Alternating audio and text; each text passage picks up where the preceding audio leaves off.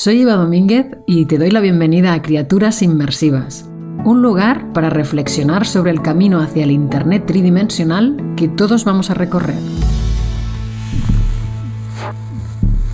¿Te imaginas hacerle una entrevista por videoconferencia a Elon Musk? ¿Se parece a él? ¿Habla como él? ¿Piensa como él? Pues bien, eso ya se podría hacer pero que podamos hacer algo no significa que deba hacerse. ¿Hasta dónde llega nuestra responsabilidad individual cuando estamos investigando y desarrollando el futuro? Os pongo un ejemplo. Este caso de la entrevista a Elon Musk es real. En uno de los grupos digitales sobre inteligencia artificial en los que estoy, un desarrollador compartía sus avances en un vídeo y mostraba precisamente un vídeo en el que hacía una entrevista a Elon Musk por videoconferencia. Es lo que parecía porque es un experimento hecho con inteligencia artificial. El tipo hablaba como Elon Musk, se movía como Elon Musk, pero no era Elon Musk. Era una imagen creada por ordenador.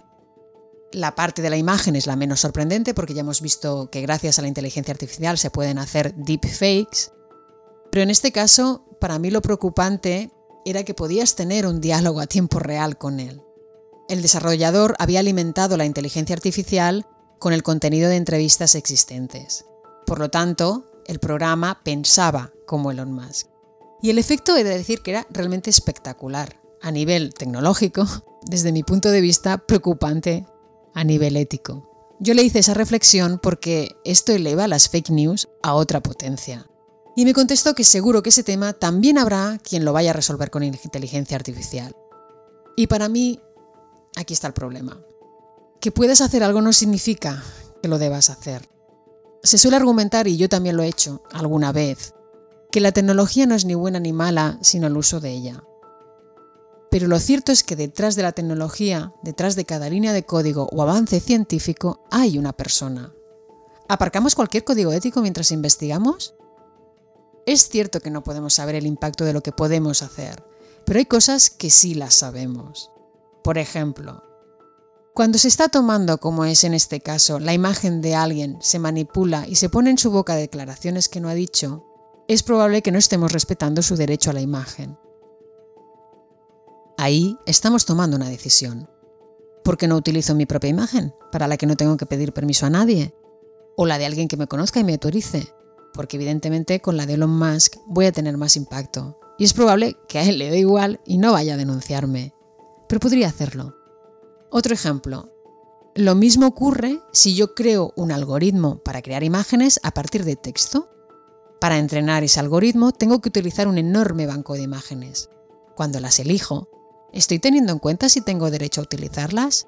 Si no lo hago, ya estoy tomando una decisión sobre el uso de esas imágenes. Evidentemente es mucho más complicado tener que comprobar si todas esas imágenes tienen ya copyright. Pero eso es lo que nos pasa ya en muchos ámbitos. Probablemente yo puedo utilizar esas imágenes con derechos para fines de investigación. Pero cuando convierto el resultado en una herramienta pública, las condiciones ya han cambiado. No sabemos cuál va a ser el impacto de lo que estamos desarrollando ahora mismo a enorme velocidad con la inteligencia artificial. Y por eso mismo no podemos dejar cuestiones que en otros muchos ámbitos no se permiten.